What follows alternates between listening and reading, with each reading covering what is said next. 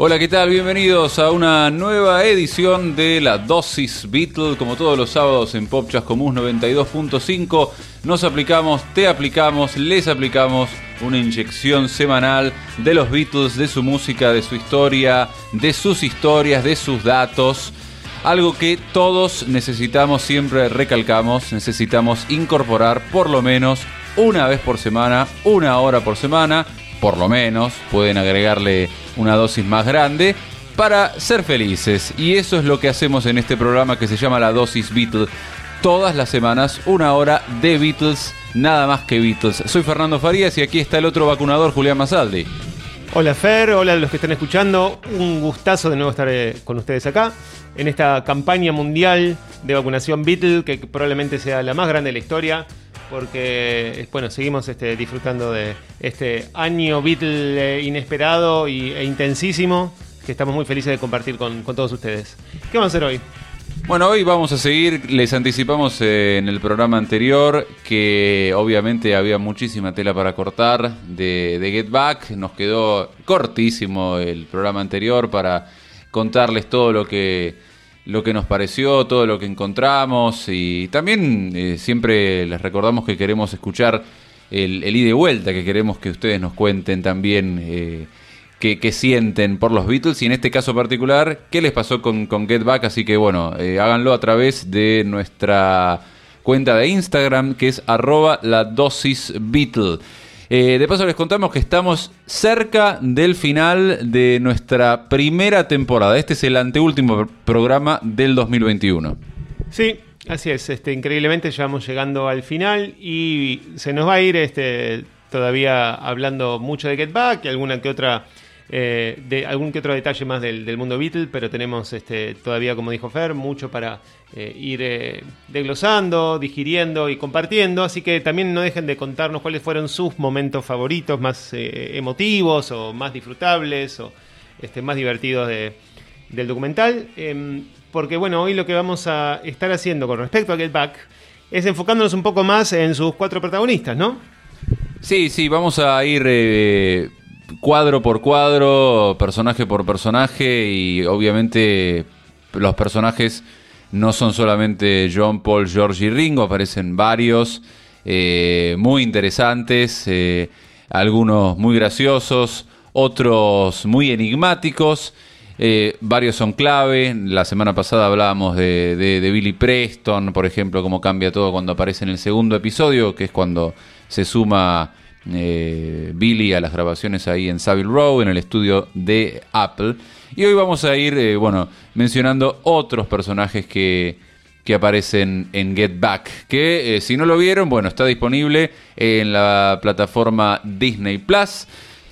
Está circulando ya por otros caminos, pero no vamos a decir nada. véanlo, si, ah, incluso si no son muy bitleros, es un documento muy, muy interesante. Acá también, algo que no mencionamos el otro día, es un documento muy interesante para meterte eh, en fines de la década del 60. Con esa nitidez de imágenes uno puede ver, eh, y con el tiempo que dura, ¿no? las cámaras ocultas, cámaras en la calle, eh, y cómo transcurre. Esto no es una recreación de fines de los 60, es un, un documento preciso y exacto y genuino de, eh, bueno, de cómo era la sociedad londinense al menos. A fines de los 60 se ve la ropa, los alimentos que consumían, eh, y todo, los diarios, la tapa de los diarios en la calle. Sí, los objetos cotidianos, el equipamiento de un estudio y, de, y en general eh, lo necesario, y ni hablar del momento en el cual entrevistan a la gente en la calle eh, compartimos este, con Fer eh, un artículo también muy interesante que habla de lo que muestra sobre cómo evolucionó, cómo cambió la sociedad desde ese momento, cómo algunas cosas parecen totalmente modernas, como ser los Beatles y su manejo eh, interpersonal. Em, su, sinceridad, de eso vamos a estar hablando mucho hoy también entre ellos, su, conciencia de sí mismos, su ropa y su frescura. Y otras cosas claramente son muy marca de la época, incluyendo, por ejemplo, los acentos y cosas así que eh, a uno por ahí se le hace más difícil entender, pero parece que aparecen en esas entrevistas que hacen en la calle mientras están tocando algunos acentos que hoy en día están extintos directamente en, Londres y también eh, por las ausencias, ¿no? No aparecen una cantidad de comunidades que hoy en día son mucho más visibles. Es un Londres todavía pre... Eh, diversidad inmigrante. Sí, sí, aunque eh, ya habían empezado a llegar los inmigrantes de, las ex colonias caribeñas en aquel momento a, Londres y bueno, de hecho Obladí Obladá tiene una, una ligazón con, con esa primera oleada de, inmigrantes eh, que vuelven ¿no? de las ex colonias británicas, de, las West Indies, ¿no? de las Indias del Oeste, de las Antillas británicas, pero también de, Pakistán, de la India, ¿no? Las ex colonias eh, empiezan a mandar una, una, conquista al revés, ¿no? Eh, eso, eso empieza a suceder a, fines, a fines de los 60 pero como dice Juli, esto no se ve tanto, ¿no? Las, las caras que se ven en esa Londres, o por lo menos lo que, lo que retrata es una Londres principalmente blanca. Pero eh, es interesante ver esos personajes y lo que opinan es una encuesta en la calle como la que se podría hacer eh, ahora, ¿no? ¿Qué opina de esto? Y obviamente la mayoría de la gente que aparece dice, uh, me gustan los Beatles, ah, me da lo mismo. Alguno, alguna señora... Más. Sí, que dice, está, eh, no hay mucho ruido, están interrumpiendo. Pero bueno, ¿A, qué voy con esto? Que es interesante para ver, tal vez no las 8 horas si no sos muy fanático de los Beatles, pero es para ver un documento de época, como cuando a veces circula por internet, yo, Berlín después de la Segunda Guerra, imágenes restauradas y, de repente te metes a pasear por una Berlín destruida. Eh, tiene ese valor documental también para el que no es muy bitlero. En resumen, nuevamente, mírenlo. y bueno, si no le gustan los Beatles, le va a terminar gustando después de eso, aunque no sé quién no le puede gustar los Beatles, no hablemos de eso. Vamos a hablar, eh, vamos a poner un poco de, Beatles ahora. El otro día no pusimos temas de Get Back, como para salir un poco, pero hoy sí lo vamos a hacer. Y eh, vamos a comenzar con eh, Don't Let Me Down, versión rooftop. ¿no? Esto, esto salió este año, no es el uno de los tantos lanzamientos de este año, que es la versión 2021 de, Let It Be. Claro, este es el, Let It Be que tiene una mezcla nueva, tiene la mezcla original de Glenn Jones y tiene un montón de inéditos y además tiene varios temas del concierto de la azotea, que así como pudimos verlo completo en Get Back, también este año gracias a esta edición de Let It Be podemos tener en formato de audio algo de lo que no se utilizó en su momento para una edición oficial. Así que en este momento vamos a escuchar Don't Let Me Down, la primera de las dos versiones que hacen en, el techo de Apple. Así que vamos a escucharlo así como lo se ve en Get Back. Estos son los Beatles en vivo con Don't Let Me Down.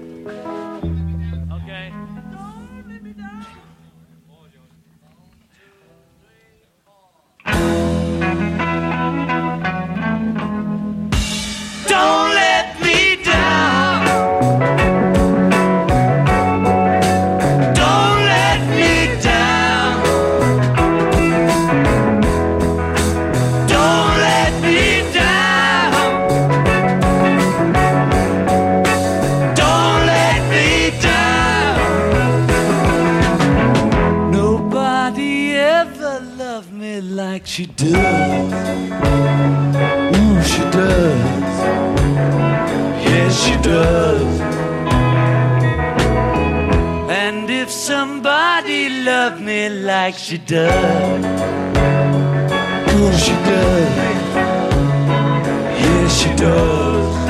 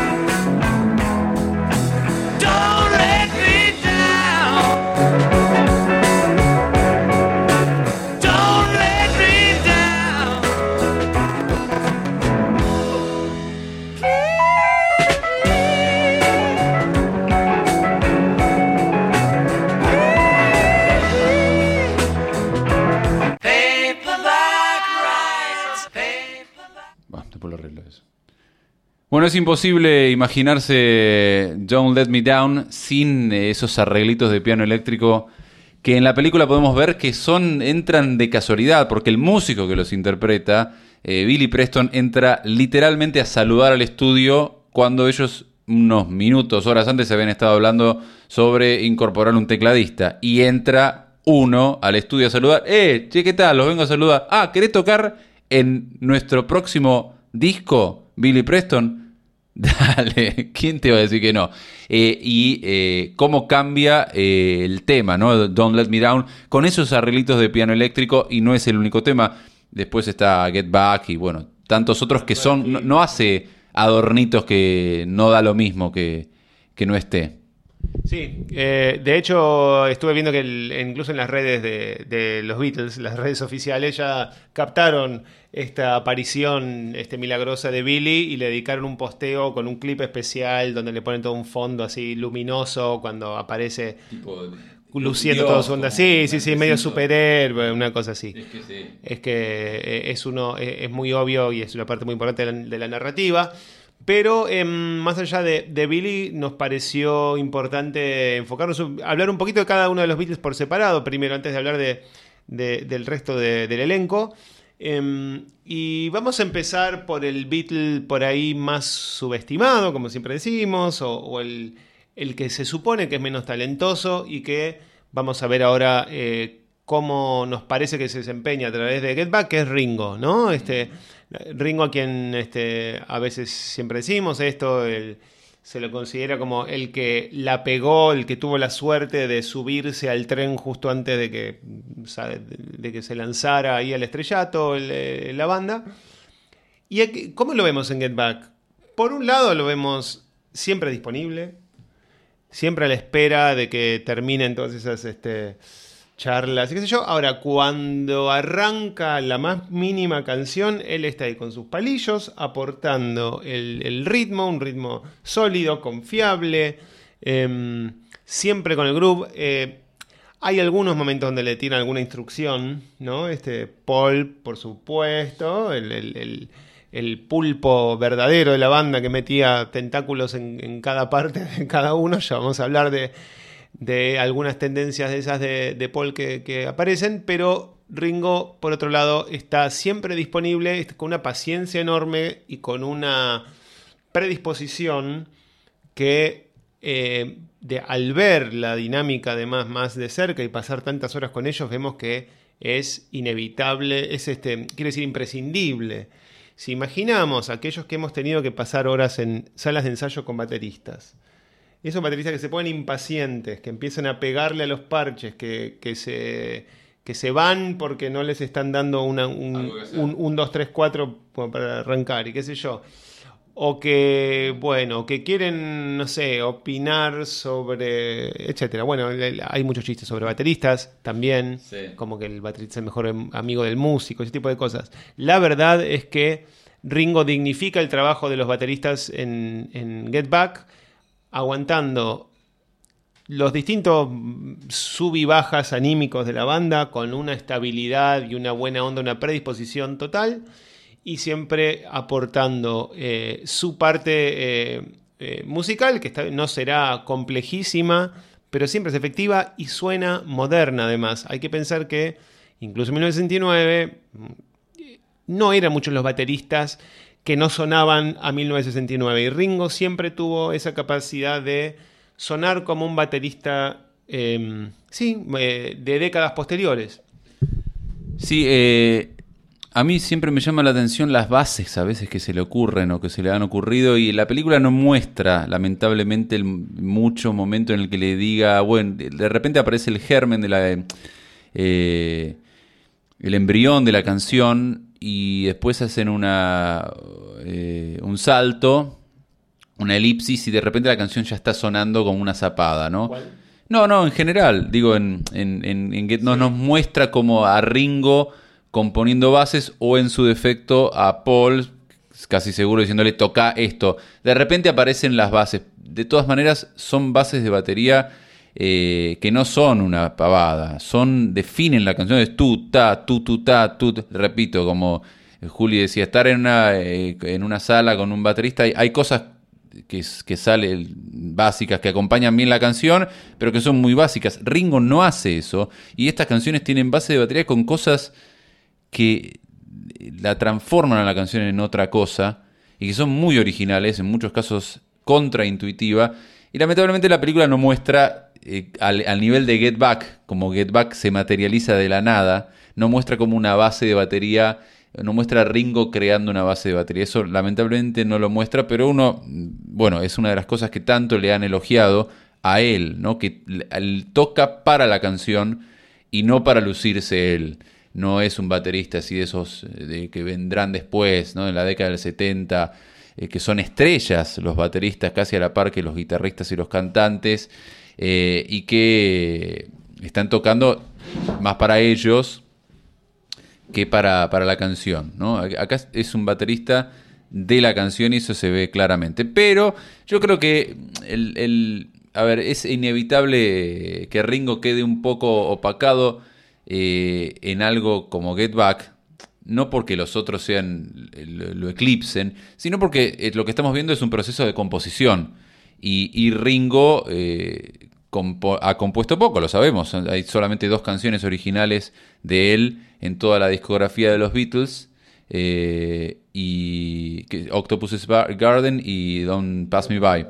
Y, y generalmente lo que pasa, no todos los bateristas componen, no todos los bateristas tocan instrumentos que te permitan, que te permitan componer, eh, y, tal vez es por eso que siempre como parece apocado. Pero está, eh, eh, es clave eh, en eso, ¿no? Que está para lo que, lo que necesite la canción, ¿no? Más que lo que necesite Paul o, o George. Y ahí hay algo sobre el respeto que tiene Ringo eh, a la música que están haciendo que da lugar a un momento también muy, muy lindo, muy, eh, muy genuino, cuando hacia el principio, todavía en Twickenham, Ringo le dice, no me acuerdo a quién, eh, pero mirando a Paul tocar el piano, dice, si es una hora entera de mirarlo a él tocar el piano, no tengo problema, porque él es tan bueno, como esa admiración por el compositor y, e intérprete, me parece que ayuda a ese momento a entender el respeto o, o el, el compromiso que tenía Ringo con hacer de las canciones el mejor momento. Y también pensaba cuando dijiste de componer bases de, de batería, que por ejemplo un tema como Dig a Pony, que se ve, lo tocan, este, es parte de, de esta etapa, sin un baterista que lo sepa llevar, digamos, ir uniendo las distintas partes de, de- ese tema, sería muy difícil em, que terminara sonando con la coherencia que tiene, sobre todo porque cuando lo tocan en vivo, ¿no?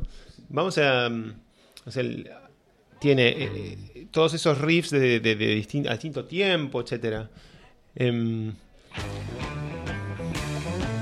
claro. Todos esos cambios repentinos.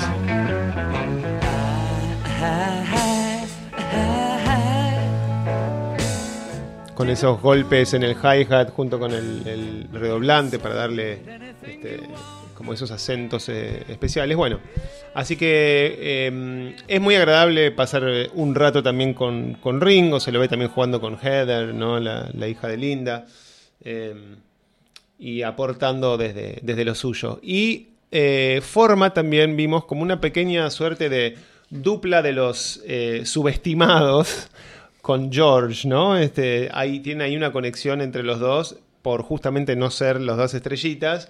Y después vamos a hablar de esto de, también de, George, pero justamente un lindo momento es cuando eh, trae su tema nuevo, Octopus Garden, que se le ocurrió en el yate de, de Peter Sellers. Y todos se ríen, pero George se sienta a ayudarlo a componerlo.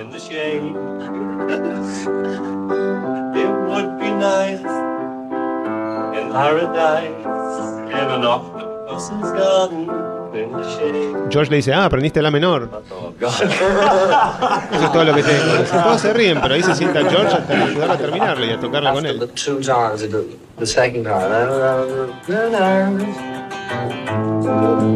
An octopus's garden in the shade.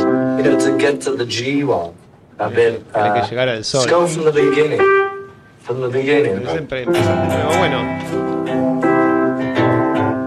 Estaba en el parte en el Let It Be original, si no me equivoco, pero bueno, ahora lo podemos ver mucho más en contexto, ¿no? Este es el-.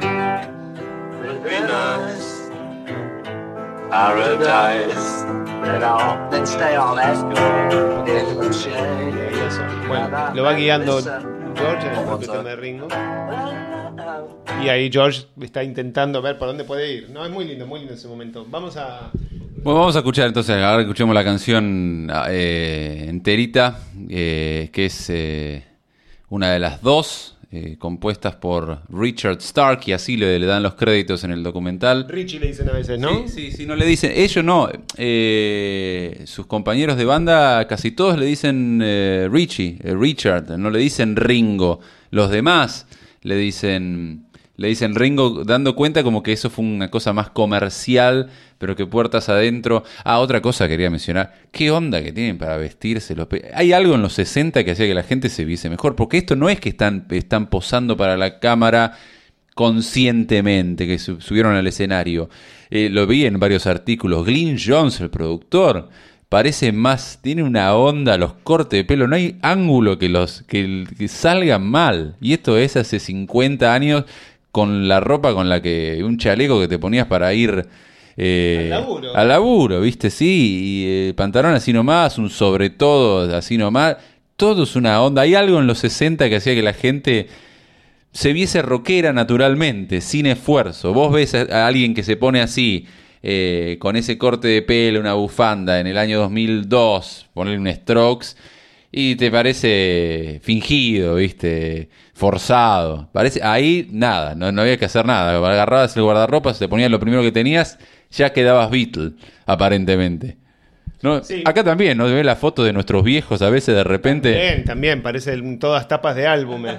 Las fotos ahí de casamiento, qué sé yo, Claro, claro, sí, sí, tal cual. Bueno, un poco será porque uno está acostumbrado también a relacionar el rock con esa, con esa época este, original, pero el- fue un impacto muy importante que va, un- lo, que, el- lo que hubo en el vestuario, hay varios este, pedidos de estudios, eh, que alguien se encargue de repasar todos los vestuarios de Get Back y hacer como un- Claro. una suerte de estudio de diseño de vestimenta eh, en serio y sobre todo con Glyn Jones. Es cierto, hay que decir que estaban en la industria de la música y en la industria del rock. Se ven algunos de los eh, que entrevistan del barrio cuando están tocando la terraza, que son por ahí, qué sé yo, este, banqueros, ese tipo de cosas, y obviamente existía la gente más formal y había un corte generacional muy claro, ¿no?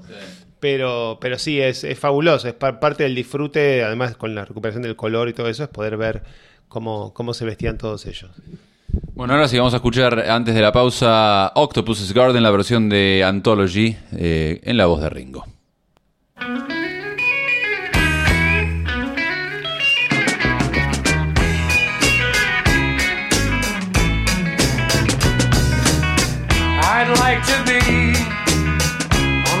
Sea in an octopus's garden in the shade.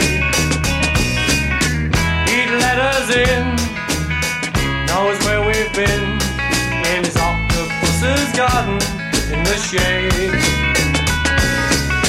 I'd ask my friends to come and see an octopus's garden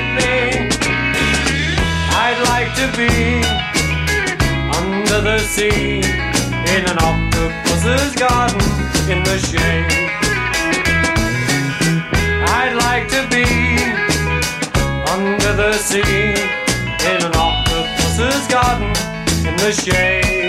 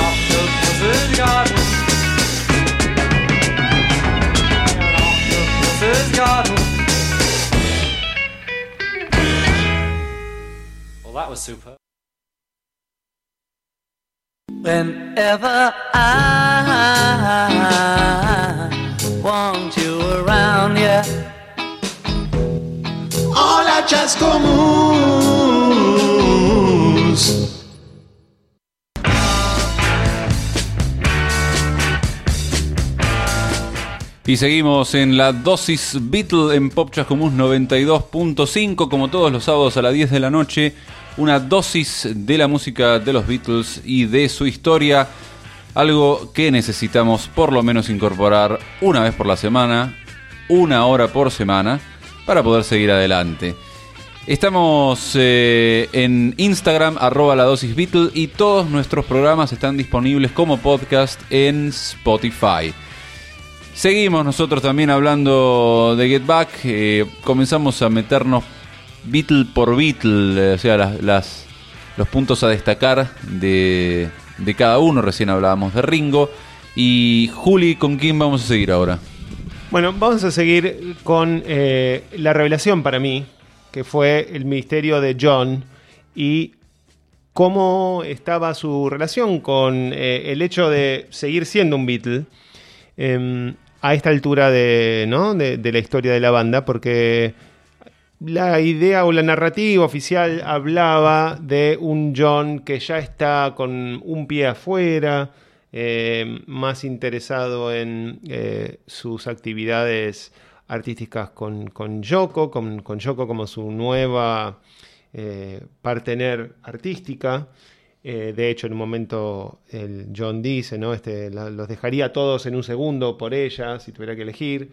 Eh, y bueno, estaba esta idea de, de- de que a esta altura eh, John estaba entre la heroína y el, y el, digamos, el embelezamiento con Yoko, poco interesado en seguir eh, obedeciendo a las este, direcciones de Paul y a reunirse ahí. Y la verdad es que eh, vimos un John que a mí por lo menos me sorprendió mucho en dos sentidos. Por un lado, en su disposición a trabajar lo- lo- los temas de los Beatles y en ser un jugador de equipo más dispuesto a tocar el piano, a mm, tocar un solo, buscar el arreglo, tocar bien este, la guitarra, eh, probar los arreglos de voces, etcétera, como, como un eh, miembro más de, la- su carisma o su, digamos, su personalidad encendida, que es cierto que no está todo el tiempo visible, sobre todo en el primer episodio, que es la, más, que nada la etapa Twickenham,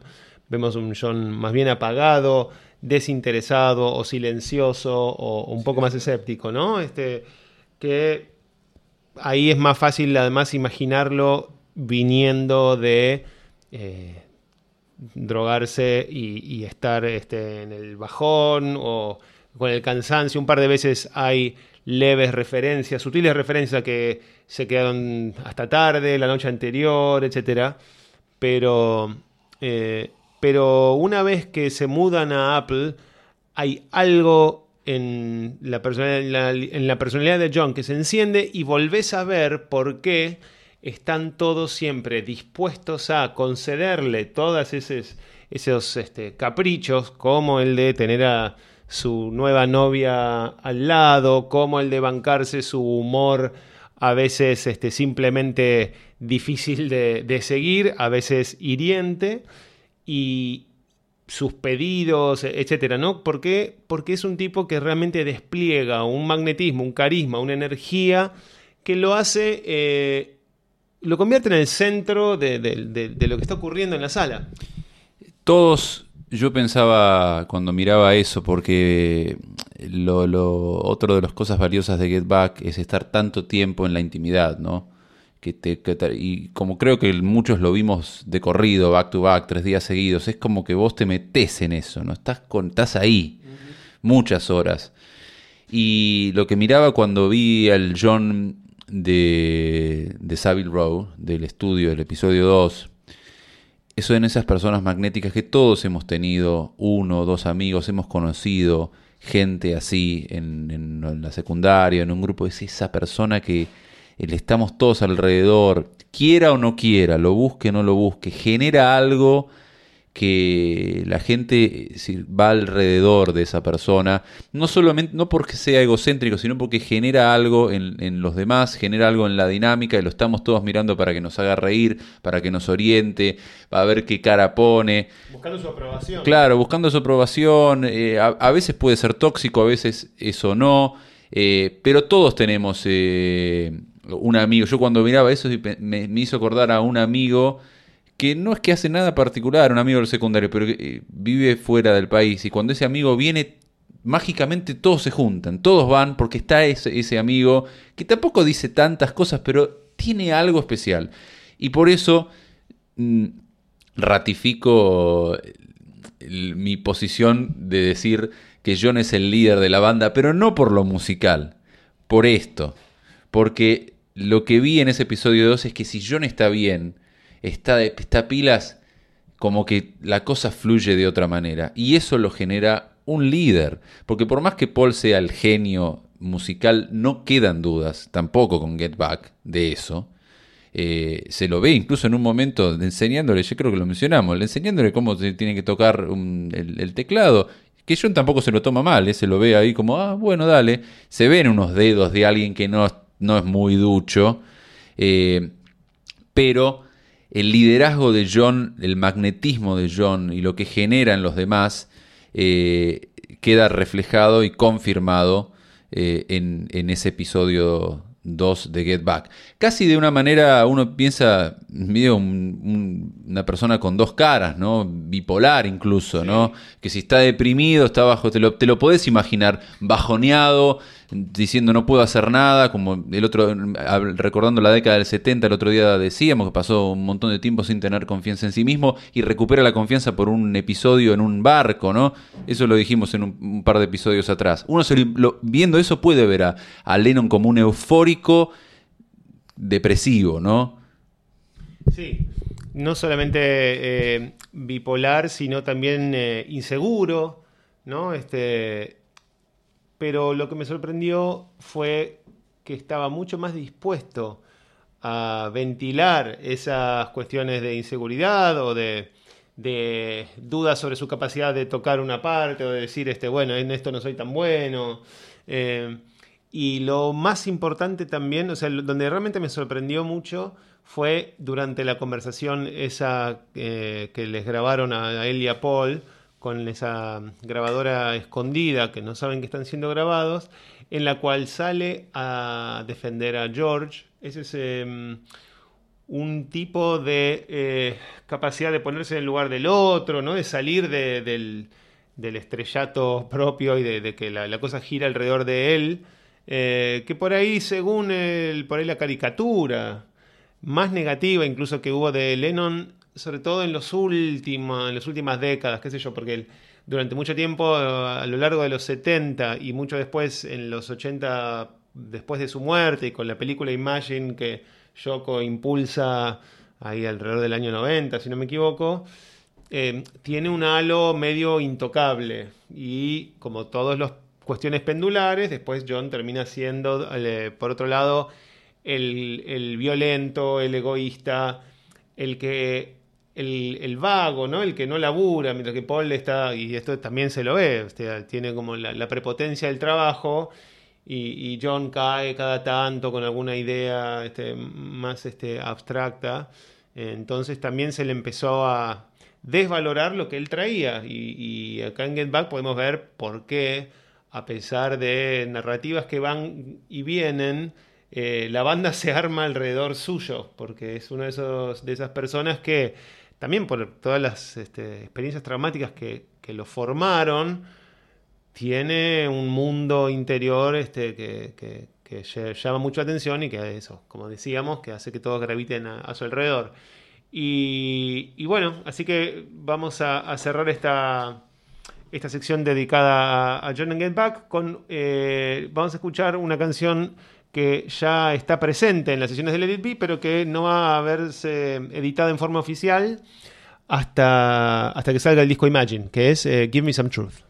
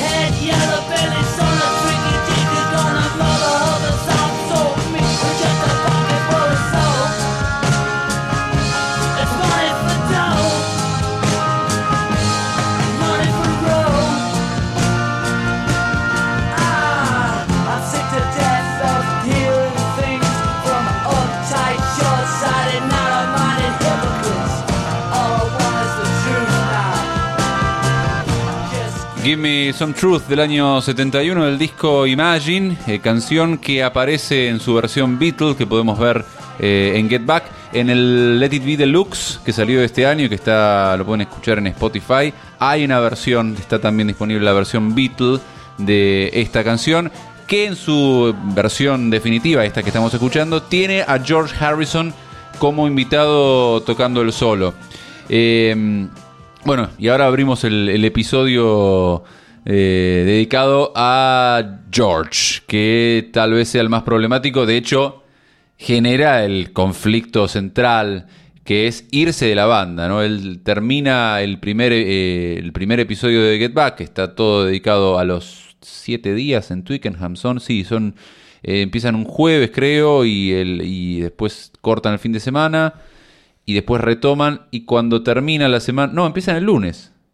Están toda una semana en Twickenham y cuando termina la semana, George, frustrado ya de las cosas que, que pasan, las cosas que no salen, de estar ahí, que lo filman todo el tiempo, lo que se ve en esa famosa pelea que ya aparece en Let It Be, la película original, que se enoja con, con Paul y le dice, bueno, si querés toco lo que vos me digas, si no, si no querés, no toco. Bueno, George anuncia que se va y, después logran convencerlo. eh, Tras una reunión fallida, viene una segunda reunión en la que lo logran convencer, eh, siempre y cuando vayan, a grabar a, Apple. Y bueno, a mí, me, a mí personalmente me, generó un poco de, incomodidad verlo a George. Lo veía. No, eh, incómodo lo veía. Después vamos a hablar de Paul. Incómodo lo veía a Paul. Paul me generaba atención. Pero George me daba pena. Porque estaba ahí poniéndole onda. Y tenía tantas cosas para hacer, tantas cosas para mostrar. Y le pone mucha onda. Porque se ve que para cuando vuelve Apple le está poniendo onda. Pero nada, no, tiene lugar para sus cosas. Es notable como George, a lo largo de las, eh, del documental, cae con canciones nuevas. Dice, ayer eh, estuve componiendo esto y trae una cantidad y al final las que terminan quedando en el disco son I'm in Mine y For You Blue, que después de ver todo lo que trajo ni siquiera son especialmente las mejores. ¿no? Em, por ahí Old Brown Shoe la trae un poco tarde ya en el partido, em, pero también trae, se ve que se los ve tocando All Things Must Pass. em, tiene un momento muy lindo que me hubiera gustado que lo dejaran más, en el que toca una canción de Dylan, en un momento donde están, eh, creo que están Paul y Linda como eh, con arrumacos y está George solo em, tocando eh, un- una canción de, de Dylan que yo al menos no, no conocía, pero después este, quise averiguar y vi que era una de esas. Hay que tener en cuenta que George también llega a este proyecto habiéndose tomado unas vacaciones con Dylan y su banda The Band en Woodstock, ahí en, en las este, montañas, en las afueras del, del estado de New York, viviendo una vida bastante bucólica en la que ve otro tipo de eh, dinámicas entre bandas, ¿no? Un poco en ese momento más armoniosas. Después tengo entendido que The Band también se va a desbandar, pero por lo menos en ese momento llega y no solamente tiene eh, una idea de cómo se puede ser, este, digamos, tener una dinámica más democrática, sino que además eh, él va ahí como una estrella, como alguien que es un Beatle y es un Beatle importante.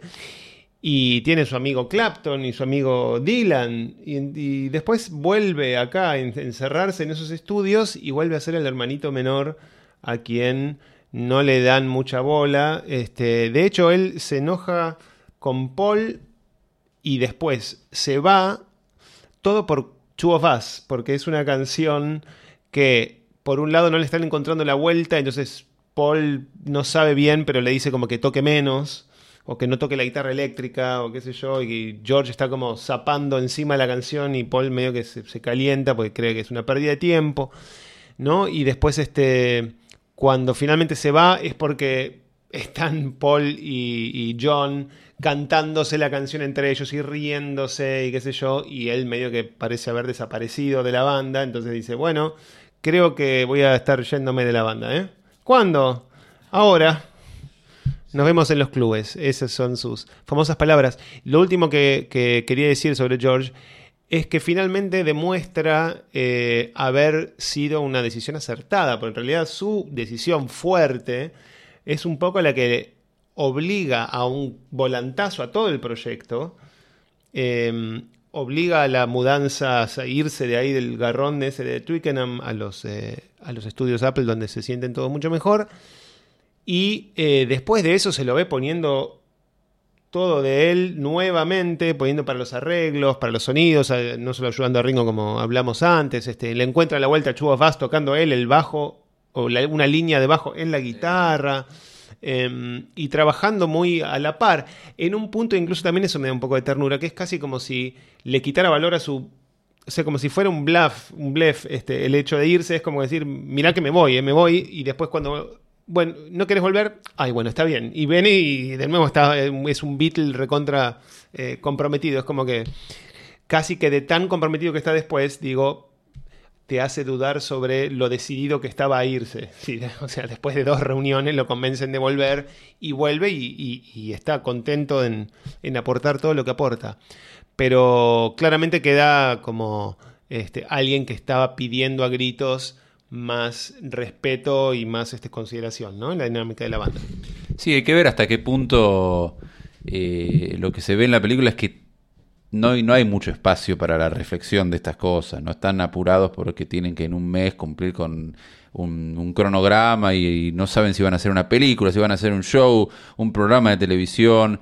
eh, y, y ya tenés a dos compositores que te vienen con 10 canciones cada uno. eh, No queda mucho lugar, tampoco creo que se lo hayan hecho a propósito, aunque obviamente es la situación en la que, en la que él quedó.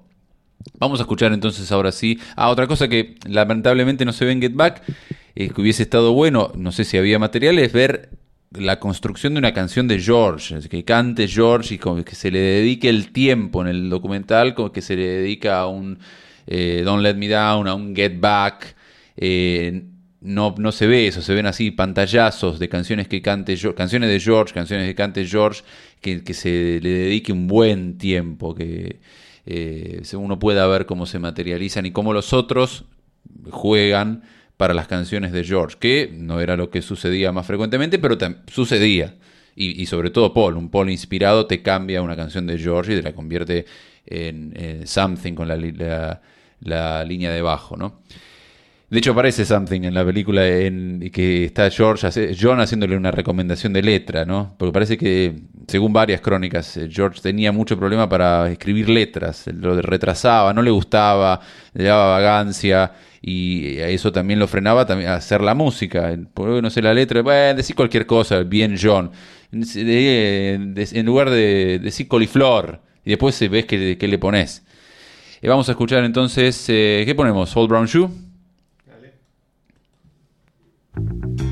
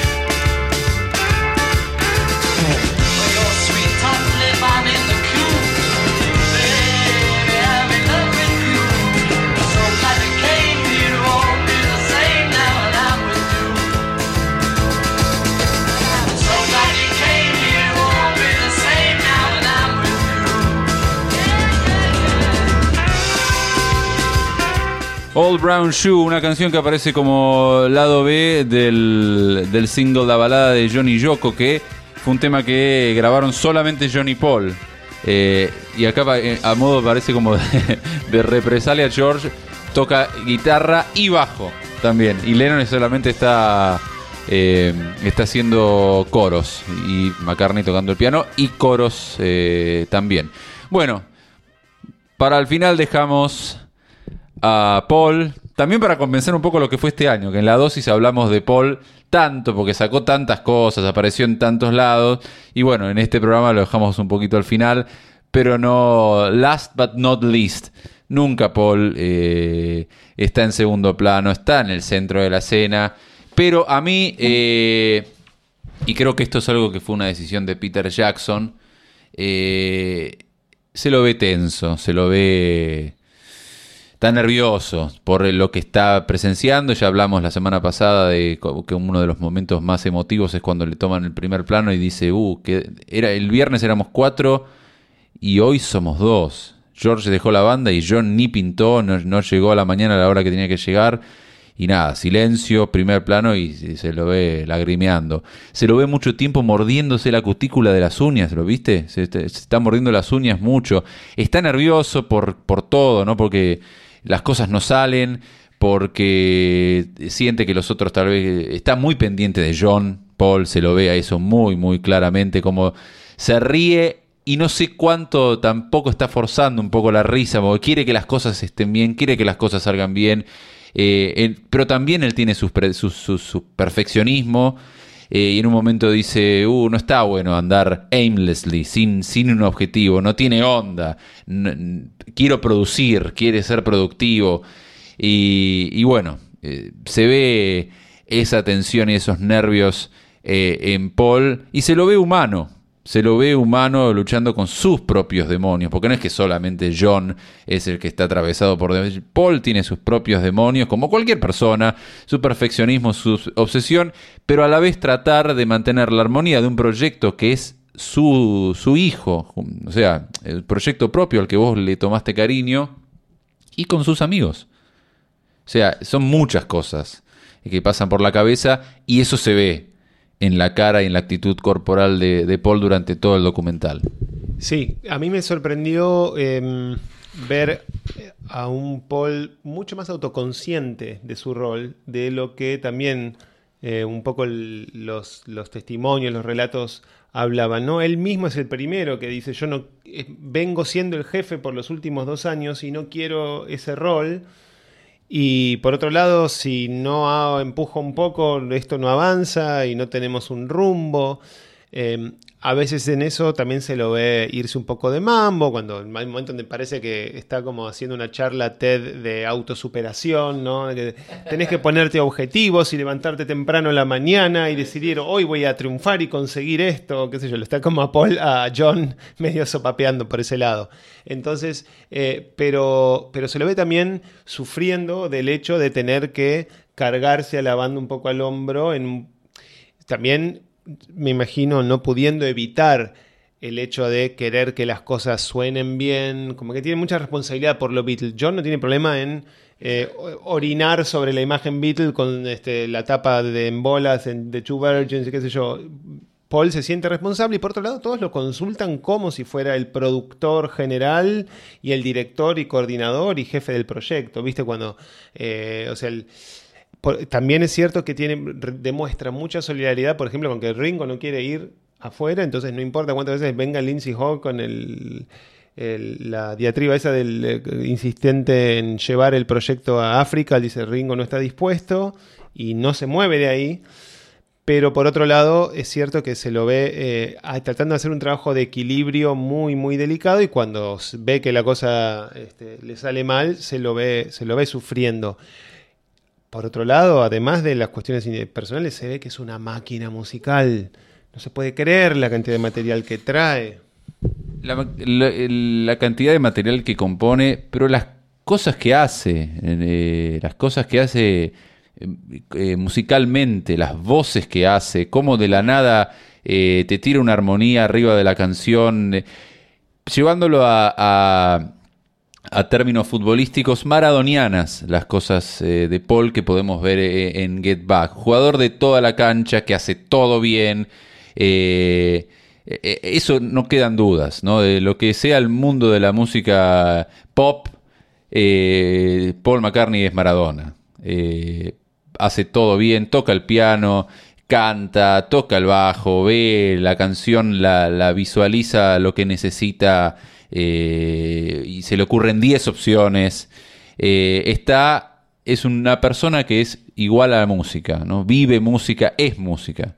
Eso no quedan dudas. Pero lo que vemos en la película es la parte humana, ¿no? Detrás de eso hay también un humano, hay un amigo, hay un, empresario, bueno, y todo esto eh, atravesado por mil cámaras de, televisión por todos lados, algunas que sabés que están, otras que no sabés que están, micrófonos que no sabés que están, y un tipo que, el director que te está diciendo, che, ¿qué vamos a hacer? ¿Qué vamos-?" Bueno, un estresazo también, yo me pongo en el lugar y eso es lo que yo vi, ¿no? De Paul, la persona, el humano, está nervioso, está tenso. Eh, Hasta y que tocan. hasta que tocan, eh, ahí está, ese es el momento final. Cuando suben a tocar ahí, eh, todos sonrientes, se ordena todo y, y- y en música pasa eso a veces, cuando uno tiene, cuando uno toca con otros, muchas veces, no siempre, no hay que exagerar y confiarse, no, cuando toquemos en vivo se arregla todo porque a veces no pasa, pero muchas veces pasa. Las, que, las cosas que no salen en el ensayo, mágicamente, cuando vas al vivo o vas al momento decisivo, se arreglan. Y en este caso se arreglan en el, en el concierto de la azotea. Bueno, Juli, otra vez se nos pasó el programa, no vamos a poder poner tema final porque hay mucho para decir y lo vamos a dejar para el programa que viene, eh, el- nuestro programa final de la temporada 2000, la primera temporada de, de la dosis Beatle, tanto en Pop Chascomús como en Spotify. Se viene un receso y después la temporada 2. Pero bueno, todavía nos queda un programa más, ¿no? Así es, así que hasta la semana que viene y el programa que viene, un gustazo eh, haber compartido con ustedes este tiempo. Eh, yo soy Julián Masaldi. Y yo soy Fernando Farías y este programa se llama La Dosis Beatle. Gracias por escucharnos y hasta la próxima.